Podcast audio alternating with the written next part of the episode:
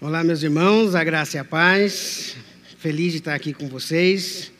Pedrão, na semana passada, falou da, da alegria de estar aqui de novo, né? Sempre bom, né, Pedro? Pedro está aqui me vendo. Pedrão falou da alegria, né, de ver o nosso púlpito novo. Né? Parece que não tem nem roupa e eu já fico alegre porque eu me sinto inclusivo, né? É uma igreja inclusiva. Às vezes tem púlpito para o Marcão e tem para mim. Então é benção você estar numa igreja igual a nossa, né? Brincadeiras à parte, queria chamar você, meu irmão, para abrir a sua palavra aí, a sua Bíblia, no Evangelho de Marcos, capítulo 4, do versículo 1 em diante.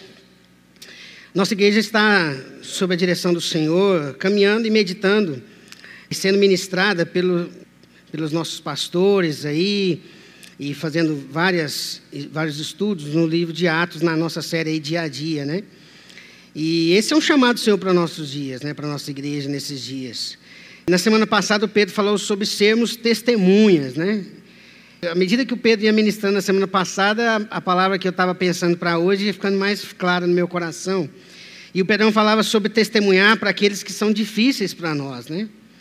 E ele nos deixou uma responsabilidade, né? Testemunhar do evangelho da Boa Nova para samaritanos, aqueles que não são tão fáceis da gente conviver, que têm ideologia diferente, ou que têm um pensamento diferente, ou que às vezes tem até uma certa hostilidade.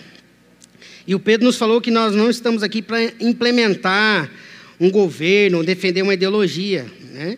E Cristo é, não nos deixou é, a, a, essa responsabilidade de estabelecer um, um projeto político, um poder na sociedade, político que seja.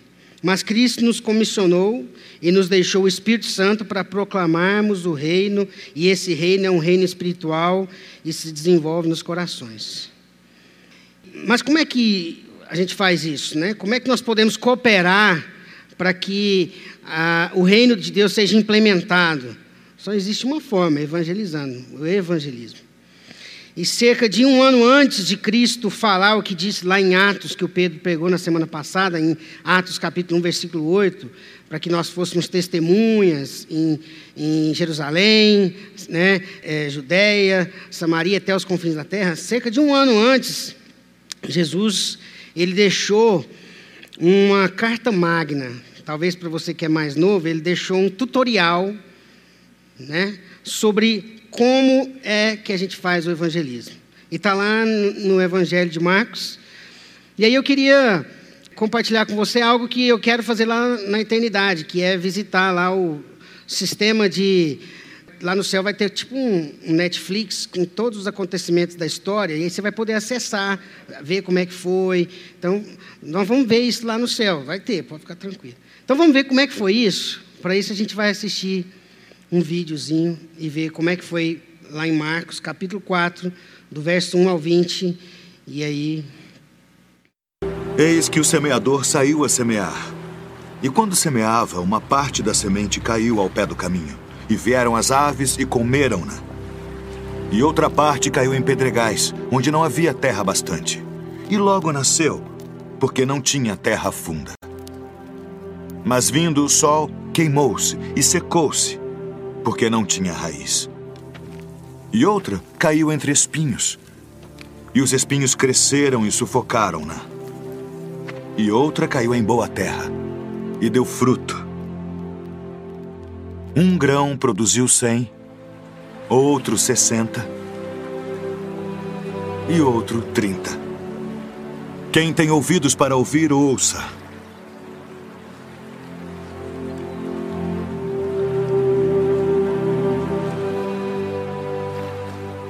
Por que lhes falas por parábolas?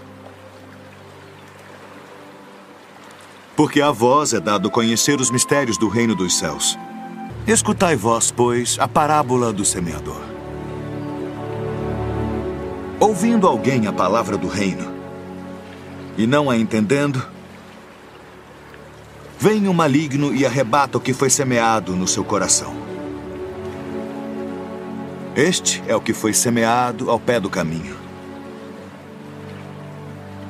O que foi semeado em pedregais é o que ouve a palavra e logo a recebe com alegria.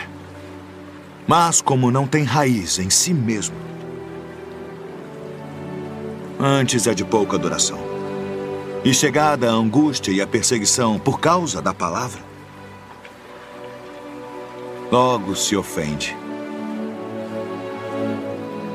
E o que foi semeado entre espinhos é o que ouve a palavra. Mas os cuidados deste mundo e a sedução das riquezas sufocam a palavra. E fica infrutífera. Mas o que foi semeado em boa terra é o que ouve e compreende a palavra. E dá fruto. E um produz cem, outro sessenta e outro trinta.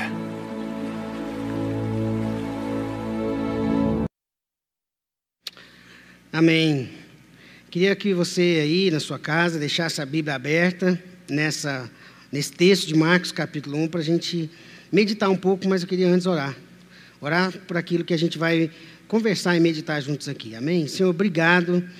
Obrigado pela vida da Laurinha, que teve a disposição de pegar esse vídeo e editar para que a gente tivesse ele com qualidade, para a gente ouvir essa, esse testemunho de que aconteceu de uma forma mais vívida, com um vídeo tão bem feito como esse que os irmãos fizeram aí.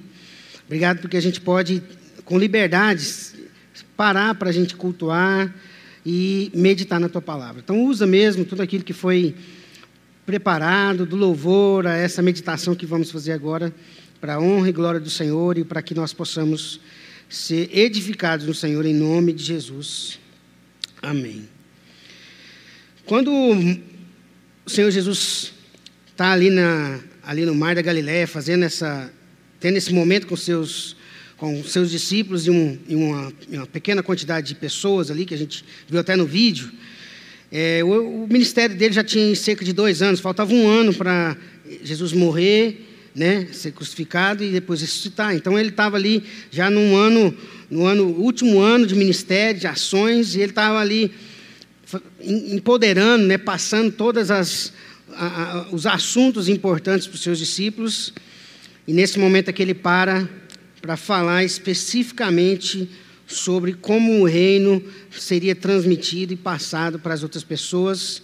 Ele está falando como que a gente deve evangelizar, como que isso acontece, e ele gosta de usar histórias, a parábola, para ensinar coisas que são profundas de forma simples, e mesmo assim os discípulos ainda né, fazem ali depois da pregação dele, é legal que tem um bate-papo, né? Então depois que ele prega, os discípulos chamam ele para aquele bate-papo e aí ele explica. E havia mesmo naquele momento uma dúvida né, dos, no, nos corações: esse aí é o Messias que vai tomar o poder, esse é o Messias que vai expulsar os romanos. E Jesus não queria fazer isso, Jesus queria estabelecer um reino nos corações, um reino que era diferente do que os outros reinos. E aqui ele vai falar sobre três coisas bem específicas, e é sobre essas três coisas que eu queria refletir com vocês um pouco, que eu tenho refletido muito nesses últimos dias. Principalmente quando a gente começou essa fase nova de lockdown, eu voltei a um livro que eu tinha estudado muito ele há muitos anos, até comprei ele de novo, que é um livro sobre evangelismo do John MacArthur. E ele me inspirou novamente para fazer novamente ações de evangelismo. E esse livro, juntamente com a palavra, me fez olhar para essas três coisas que são as coisas que me ressaltaram o coração, que é a semente, o semeador e o solo. A primeira coisa, e para mim a mais importante, é a semente. E lá em Marcos 4, 14, ele é categórico quando Jesus diz: o semeador semeia a palavra. Jesus não adverte, não adverte que a semente, né, ele, é, a boa nova, o evangelho, ele não, ela não pode ser modificada. Essa semente, essa boa nova, ela não pode ser adaptada demais para que seja só fácil para quem vai entender. Essa semente é a boa nova, é o evangelho. E ela exige de quem está ouvindo ela algumas coisas. Ela não é simplesmente algo para ser aceito, está tudo bem. Ela é a semente, é a palavra, é o evangelho. E esse evangelho é interessante que Jesus espera que os cristãos evangelizem a verdadeira semente, a palavra de Deus. Jesus não queria que eles montassem uma revolução contra os, os, romanos, organizassem guerrilhas. Jesus queria que eles falassem do evangelho, do arrependimento, da confissão e do reino dos céus no coração. Os crentes são advertidos contra qualquer adulteração da mensagem. O apóstolo Paulo, lá em Gálatas 1,9, fala o seguinte: Se alguém anunciar boas novas diferentes das que vocês receberam, que ele seja amaldiçoado. É a semente, é o evangelho de Deus que atrai os pecadores para si mesmos e transforma o coração deles e os regenera. Não é a minha palavra eloquente, com um, português né, eloquente, um português, ou, um, ou uma fala cheia de gíria para um grupo de gueto que vai fazer com que as pessoas se convertam. Mas é o Evangelho, é a palavra de Deus que tem esse poder. E quando eu meditava sobre essa a palavra, sobre essa boa nova, eu me lembrei de um testemunho que o Ronaldo Lidori contou de quando ele estava evangelizando uma tribo, uma etnia lá na, em Gana, chama dos Concombotas. Ele conta que ele alcançou um dos líderes, um dos chefes de uma das tribos, um senhor chamado Meba. E ele, o Meba, aquele homem, ele ficou tão tocado pelo evangelho, pela palavra, que ele disse para o Ronaldo Lidori que eles deveriam organizar um culto evangelístico. E o Ronaldo Lidori teve dúvida, mas aceitou. E aí o Meba, o Meba, né, na verdade fala Meba, ele saiu falando que haveria um culto e que Jesus, o Salvador, estaria ali para salvar todos do pecado. E saiu falando isso nas vilas, parava nas casas chamava, ele simplesmente falava isso. Num vilarejo distante, cerca de um dia e meio de caminhada para uma pessoa normal, uma mulher que tinha paralisia ouviu aquela mensagem, entrou no coração daquela senhora e ela disse que queria ir até lá, mas os seu esposo, filhos e outras pessoas da casa disseram que não levariam ela. Naquele dia de manhã, era um, era um final de semana, eles reuniram, fizeram um culto, foi um culto difícil, porque os feiticeiros daquela tribo, daquela etnia, estavam ali do lado do Ronaldo Lidório, enquanto ele pregava, eles falavam que era mentira, e ele pregando, e menino chorando, e ele disse que não ia dar certo, mas a palavra foi pregada, e mais de 60 pessoas tomaram a decisão naquele dia, e uma cena chamou a atenção do Ronaldo Lidório. Quando ele estava ali finalizando o culto, ele ouviu ao longe uma pessoa vindo arrastando e balançando a mão, balançando a mão. E aí ele ouviu ao longe alguém, homem branco, homem branco, era ele, era um homem branco. Jesus me aceita ainda, Jesus me aceita ainda. Quando ele viu aquela cena, ele pediu para que as mulheres fossem lá. Eles pegaram aquela mulher, ela veio arrastando dois dias para chegar até lá toda machucada, suja de lama, as pernas cortadas por ter passado por lugares com pedras. E aquela mulher disse uma coisa: Jesus ainda me aceita, Jesus ainda me aceita. E Ronaldo Lidori fala que não há nenhuma eloquência, nenhum curso de teologia de alguém que pregue capaz de fazer com que uma senhora se arrastasse daquela forma, a não ser o poder do Evangelho, a palavra de Deus. Então ela não pode mudar.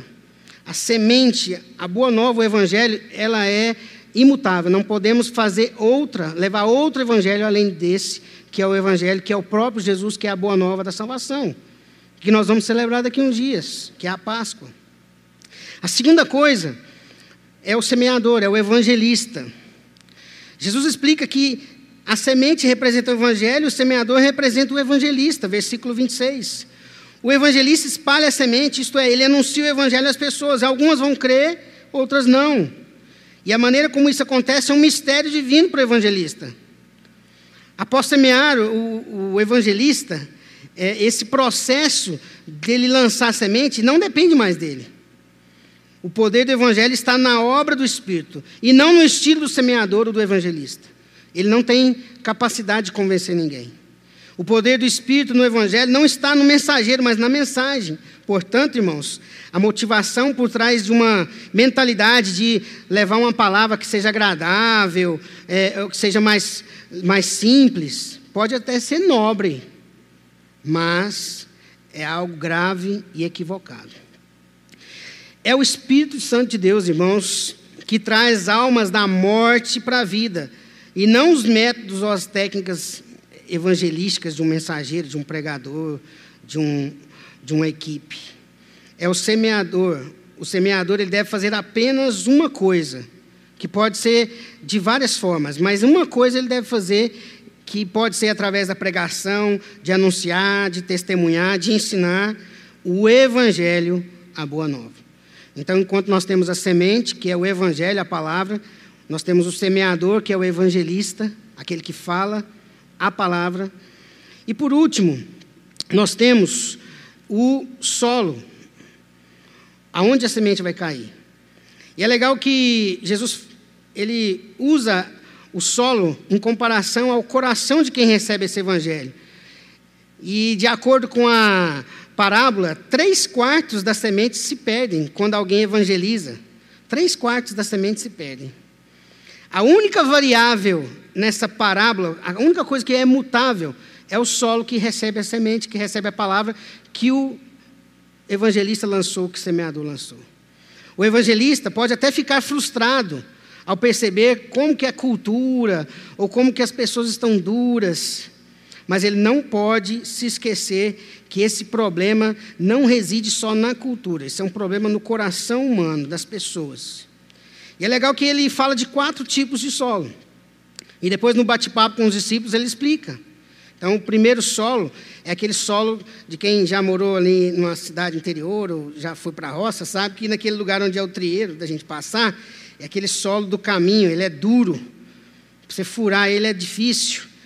E aí a gente pode comparar esse solo, que é o solo do caminho, como aquele coração insensível. O segundo é o solo com muitas rochas e pedras. Também pode ser comparado com o solo impulsivo. O terceiro é o solo com espinhos. E a gente compara ele com o coração preocupado, coração angustiado. E por último, não menos importante, mas o mais importante, é o solo que é a boa terra, ou que a gente poderia chamar de coração receptivo, ou responsivo, para alguns comentários. E aí, para cada um desses solos aqui, Jesus fala que ele representa um tipo de pessoa com um tipo de coração. Então, aquele solo ali do caminho, endurecido, é aquela pessoa que recebe o evangelho, mas é o, a semente não consegue entrar. Aquela pessoa que você evangeliza uma, duas, três vezes e parece que nada está fazendo efeito.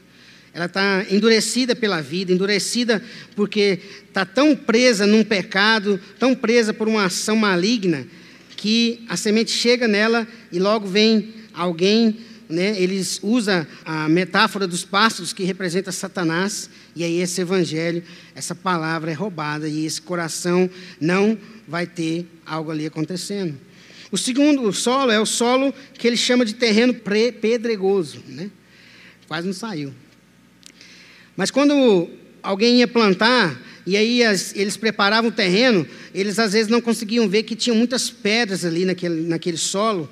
Ali ele lançava semente naquela, naquele lugar, e quando a planta começava a crescer, e ali aquela pouca terra naquele solo cheio de pedra, não conseguia sustentar a plantinha, porque o sol ia bater ia secar ela, e esse é um solo é comparado ao coração que recebe com alegria, parece que houve uma conversão, mas quando vem o sofrimento, vem perseguição, vem problemas, ele não continua, ele não persevera, ele não tem constância.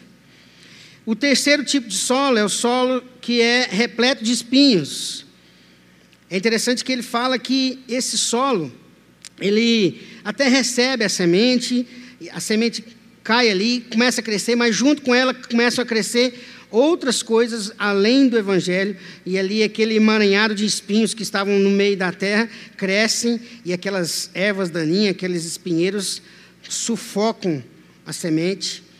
E a gente poderia chamar esse solo com aquele solo com o coração de alguém que recebe o Evangelho, mas as preocupações desta vida, aquelas coisas que ele tem, as riquezas, ou as suas, os seus sonhos pessoais, às vezes coisas que fazem ele sonhar mais do que deveria, que ocupam muito o coração dele, sufocam o evangelho, que quer chamar ele para a cruz, que quer chamar ele para viver uma vida abnegada, e ele não quer, porque as preocupações dessa vida sufocam ele. Mas existe um solo que é o solo bom. Se há corações que rejeitam a salvação, Jesus também descreve aqueles que recebem o Evangelho, é um solo profundo, fofo, rico e limpo. Nem Satanás, nem a carne, nem os problemas do mundo podem superar o poder do evangelho quando é plantado nesse tipo de coração. E é importante a gente lembrar que quem prepara essa terra para receber essa semente não somos nós. É o Senhor que faz isso. É interessante que quando Jesus fala aqui que essa semente cai nesse solo, esse solo consegue produzir algo que não é comum para quem mexe com lavoura, quem mexe com agricultura. Porque numa uma lavoura comum, mas é, é, é natural, uma produção boa é de 6 por 1, uma semente dá 6. Uma produção muito boa numa lavoura comum é de 10 por 1. E aqui ele fala que se essa semente cair num bom solo, ela vai produzir 30 ou 60 ou 100. Quando os discípulos ouvem isso, eles entendem, ou talvez vão entender só depois, que essa semente cai e produz isso, não é porque só o solo é bom, é porque é Deus quem faz essa produção dessa forma. É porque é Deus, é o Espírito Santo de Deus, é o Senhor que faz essa produção dessa forma. Não há ninguém capaz de produzir isso, a não ser o Senhor. Então, quando a semente cai no, cai no coração de quem tem um coração bom para receber esse evangelho, um coração preparado para desenvolver esse evangelho, e esse evangelho cresce aqui dentro, o reino de Deus brota aqui, e ele vai produzir a 30, 60 e 100, não porque o coração é bom, mas que é o poder de Deus nessa vida nova que está começando, vai ter essa produção. Então não depende de nós, não depende da nossa capacidade, mas é o poder de Deus em nós. E com base nisso, na semente que é a palavra, no semeador que é o evangelista, e o solo que são os corações, eu queria propor algumas aplicações para mim e para vocês. A primeira delas é a seguinte: nós devemos ser semeadores ou evangelistas obedientes. Cristo é o nosso melhor exemplo para sermos evangelistas obedientes. Cristo anunciou onde era possível, irmãos. Ele anunciou em templo, em sinagoga, no cemitério, no monte, em qualquer lugar que fosse possível, Jesus ele semeou, ele evangelizou. Cristo anunciou para quem estivesse diante dele. Ele, ele anunciou o Evangelho, ele pregou o Evangelho para a multidão, para um sacerdote, para pecadores, para gente pobre, gente rica, para enfermo, para judeu, para não judeu, os samaritanos, né? Para pobres e ricos, para todo tipo de gente. Todos, para todos, Jesus proclamou a boa nova do reino, que era Ele mesmo que chegou para nos salvar. E hoje mesmo, mesmo com as limitações de um lockdown, mesmo com as limitações sanitárias pela pandemia, nós podemos usar as ferramentas na nossa mão, que não precisa nos dominar, para a gente levar o Evangelho para alguém. E o que, é que você tem anunciado? Eu estava ouvindo um coach, né? Coach não, era um especialista em redes sociais, isso. Eu falei coach, hein? É. E esse especialista em redes sociais, ele falava que as redes sociais, elas estão muito narcisistas. As pessoas só, só querem se mostrar. E elas não estão mostrando aquilo em que elas estão engajadas e nos seus propósitos. E ele não é um cara cristão, ele é um cara que é especialista em rede social. E ele falava que as redes sociais estão ficando cada vez mais difíceis, porque elas estão, estão cada vez mais comerciais e narcisistas. E aí ele falava que de cinco coisas que você coloca nas suas redes sociais, uma rede social que demonstra que você tem propósito e uma vocação para a missão de alguma coisa legal, se você estiver colocando de cinco publicações três ou quatro sobre você, você está muito narcisista.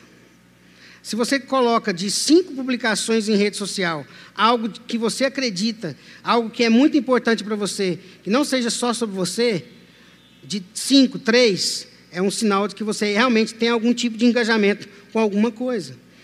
E aí fica a pergunta: o que que você tem propagado nas suas redes sociais? O que que você tem? Que tipo de grupo de WhatsApp você tem participado? Em que tipo de propagação ou de anúncio ou de testemunho que você compartilha ou faz parte? Essa é a pergunta. A segunda coisa que eu queria propor como aplicação para a gente, para nós, é a seguinte: defenda ou propague apenas o Evangelho. O apóstolo Paulo fala lá em Romanos 1,16: Porquanto não me vergonho do Evangelho, porque ele é o poder de Deus para a salvação de todo aquele que nele crê, primeiro do judeu e depois do, e depois do grego. Então o Evangelho é poder de Deus. Ou seja, nós não devemos ser propagadores ou ficar defendendo, fazer apologia a ideologias humanas, meus irmãos. Não foi para isso que nós fomos chamados. Não se afaste, preste bem atenção, não se afaste, não destrua pontes que te ligam com outras pessoas por causa de ideologias, sejam quaisquer elas, irmãos. Se você acredita em algo, mas isso está te afastando de algumas pessoas, está fazendo você romper pontes com pessoas que às vezes pensam diferente de você, tem alguma coisa errada com você. O apóstolo Paulo também fala lá em 1 Coríntios 9, 22 a 23 Fiz-me fraco para com os fracos, com o fim de ganhar os fracos. Fiz-me tudo para com todos, com o fim de, por todos os modos, salvar alguns. Tudo faz por causa do Evangelho, com o fim de me tornar cooperador com ele.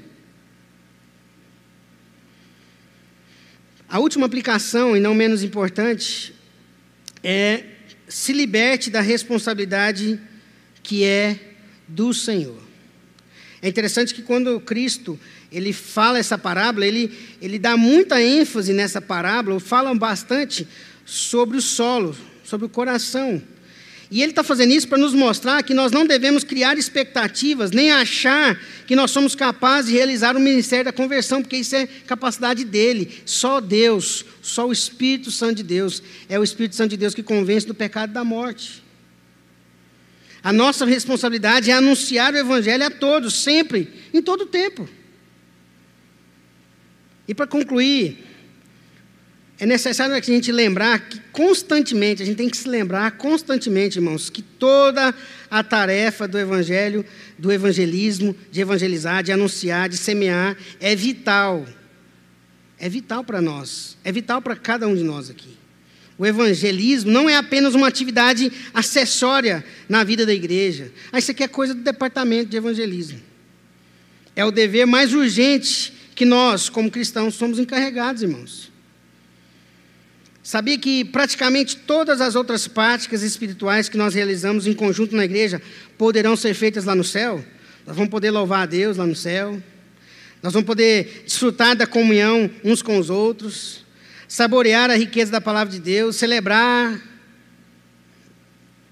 Mas o agora, o hoje, é o único tempo de que nós dispomos para proclamar o Evangelho aos perdidos e ganhar pessoas a Cristo. Por isso, precisamos seriamente remir o tempo, porque os dias são maus e os campos já estão brancos para a ceifa. Se você me ouviu hoje se você está aí cultuando comigo, e Deus te incomodou de alguma forma, de alguma forma, eu queria que você nos procurasse, mandasse uma mensagem no Instagram, onde você conseguir conversar com a gente. Se você ficou incomodado e quer deixar de ser alguém passivo e cumprir o ID de pregar o Evangelho a toda criatura, nos procure, mande um WhatsApp para a igreja, uma equipe da, do departamento de evangelismo vai te vai, te, vai conversar com você, vai te orientar.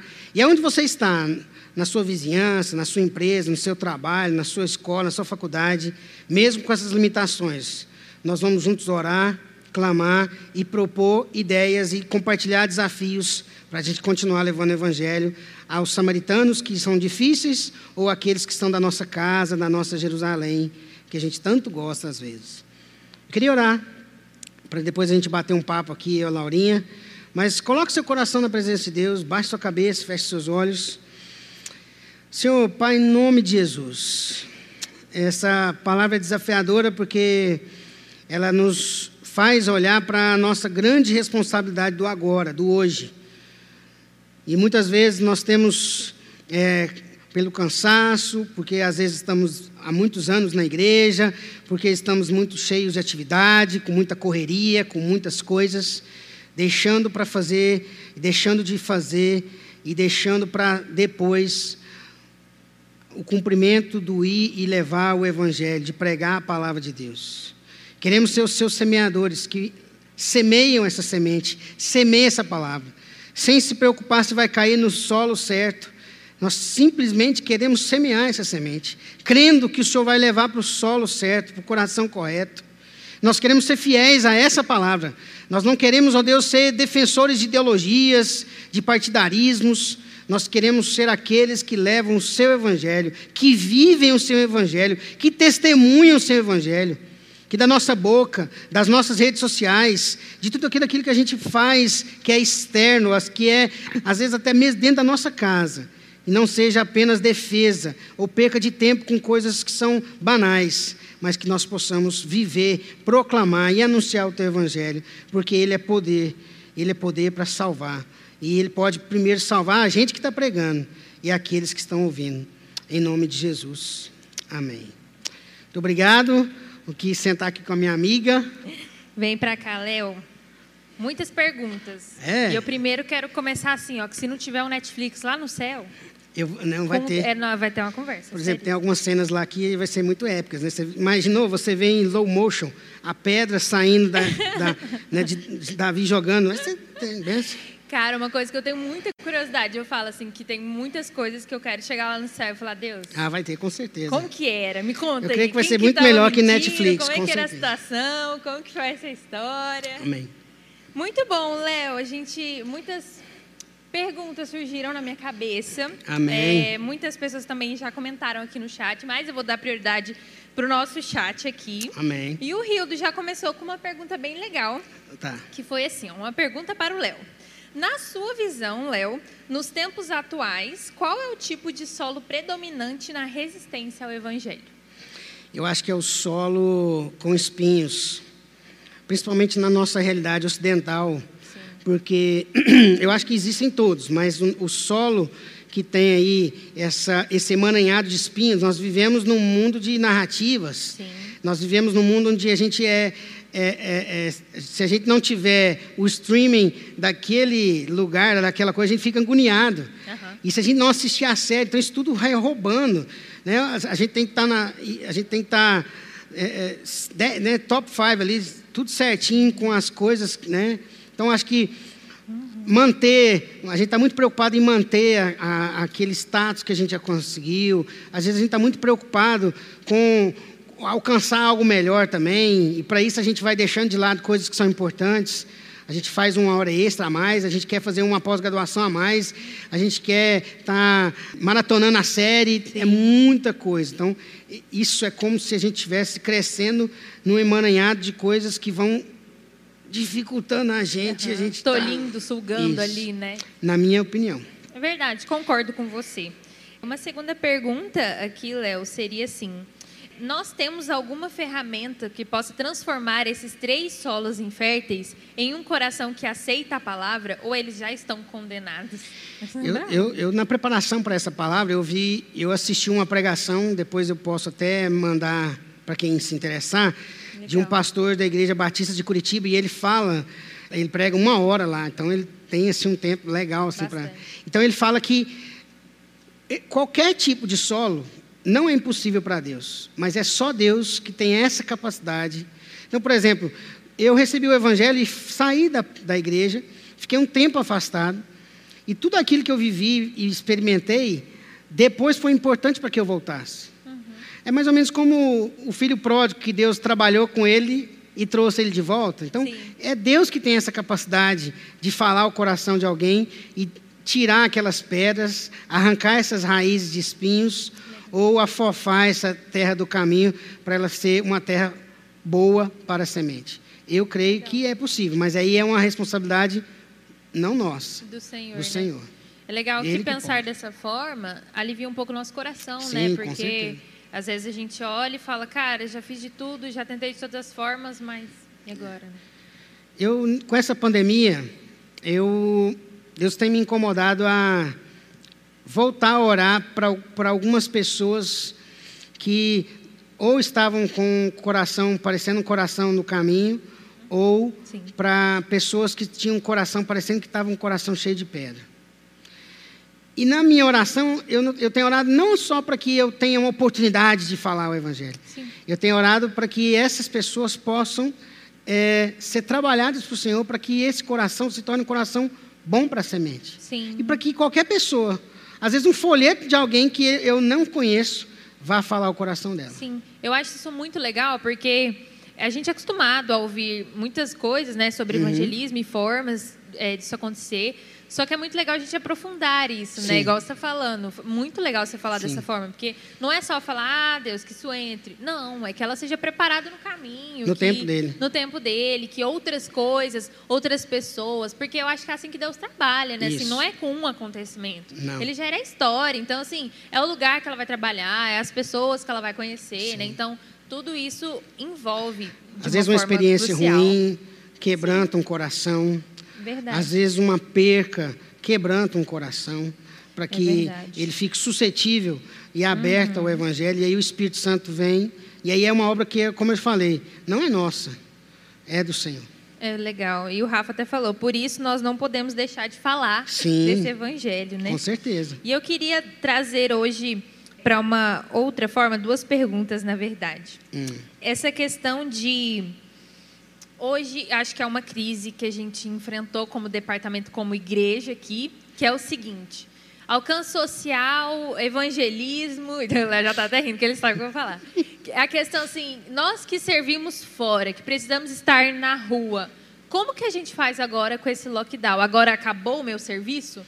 E isso chegou para nós, né, num sentido de intrigar o nosso coração, de vários departamentos chegar agora não tem nada para fazer, né? Já que não tem nada para fazer, eu vou sentar. E eu queria que a gente conversasse um pouco sobre isso, assim, falar com esses corações que pensam que hoje não tem mais, na- mais nada para fazer. Léo, como ser semeador obediente em tempos de pandemia? A primeira coisa que eu queria falar é que eu acho que nós nunca tivemos na face da terra um tempo global tão oportuno para o Evangelho. Um momento em que houvesse um, um, na, em todos os continentes uma mesma situação, com uma mesma condição praticamente, para que esse Evangelho, que é a única mensagem que consegue responder a esse anseio como agora. Então, nós já estamos num momento Propício, Os campos estão talvez. brancos. Sim. Agora, da mesma forma que a gente é bombardeado, que a gente é que chega até nós, é, é, a gente reclamava há, há um tempo atrás que a gente estava cansado disso aqui, Sim. não estava? Aham. A gente estava cansado. Sim. Nossa, WhatsApp, não sei o Não quê. aguenta mais tela.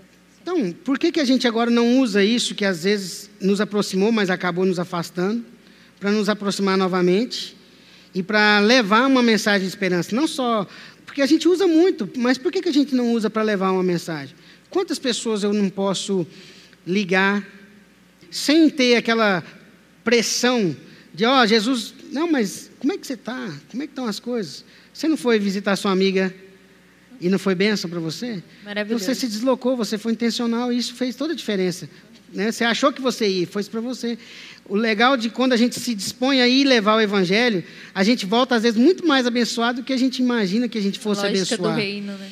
Então, Laurinha, esse é o tempo e a ferramenta está na nossa mão. Sim. Né?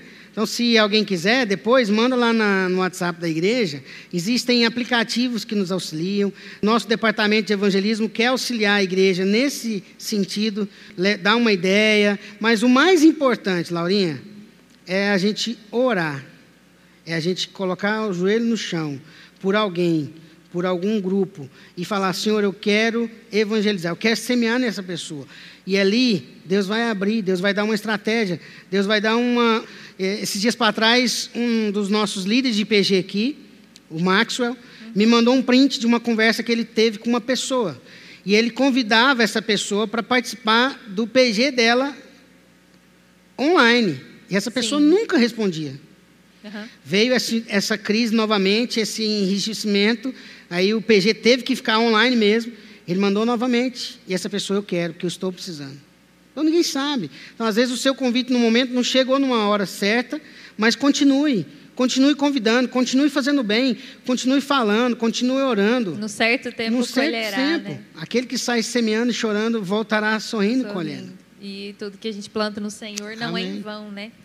E a Ana Laura falou uma coisa muito legal aqui no chat, que é os áudios da quarentena, da jornada da quaresma, né? Quarentena não, da quaresma, perdão.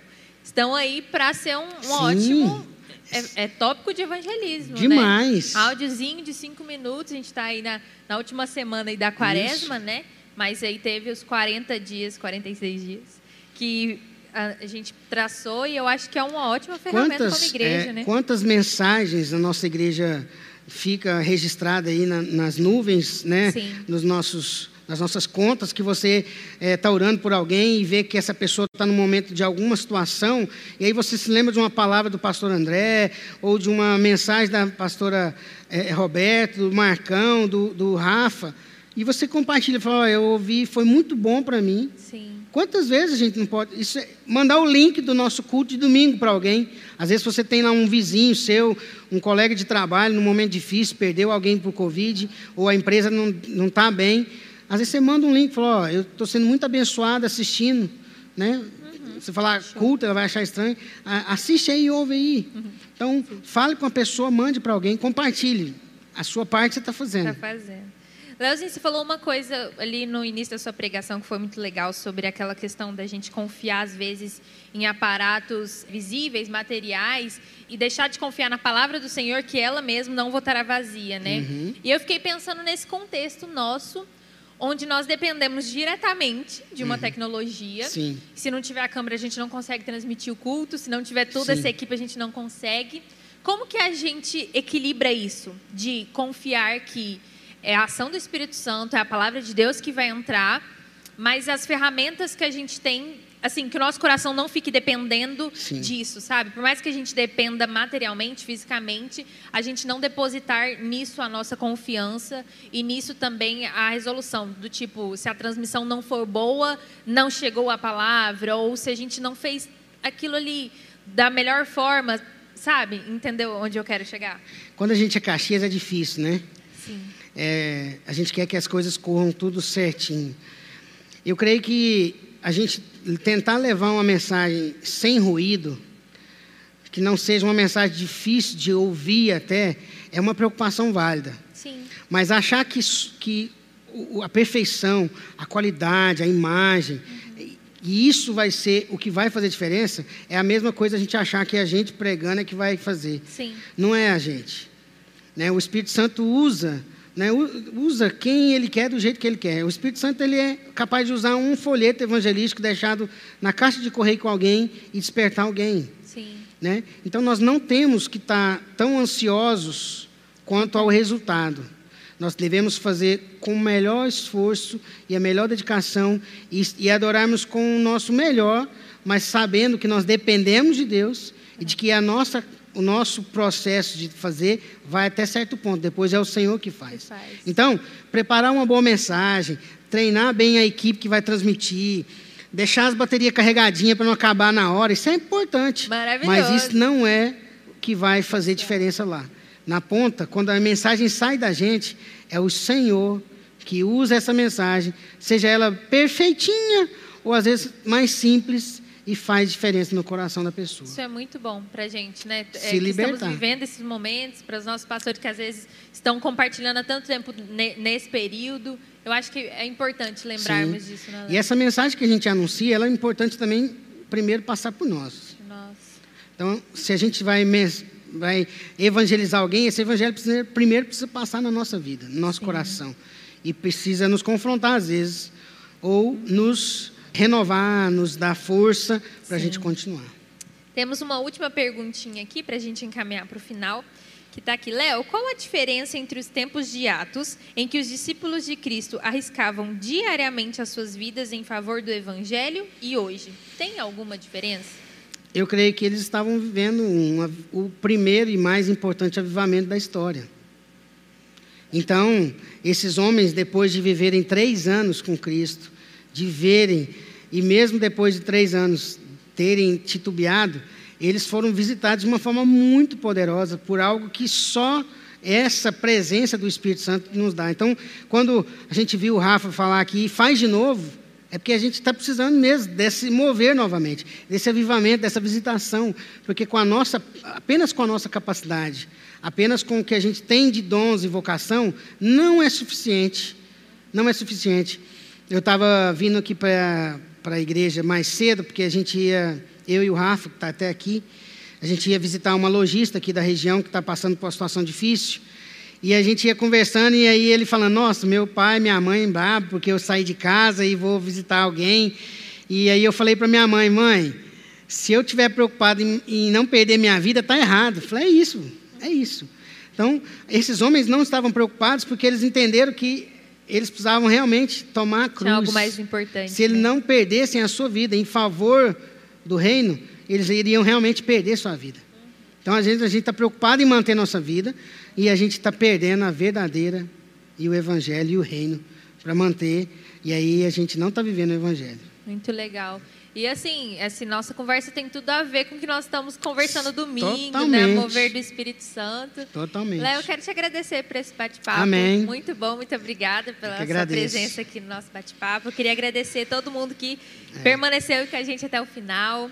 Desejar a vocês aí uma ótima noite. Que a graça do Senhor estejam com vocês. Amém. Né, Leozinho? Quer deixar uma última mensagem? Quem quiser falar, evangelizar e continuar fazendo essa mensagem na sua prática. Fale com a gente, mande uma mensagem pelo WhatsApp, mande uma mensagem no Instagram da igreja. A gente quer ajudar você, a gente quer te auxiliar. Nossa equipe está aqui para isso. Bom demais, Amém? gente. Muito, muito obrigada. Amém.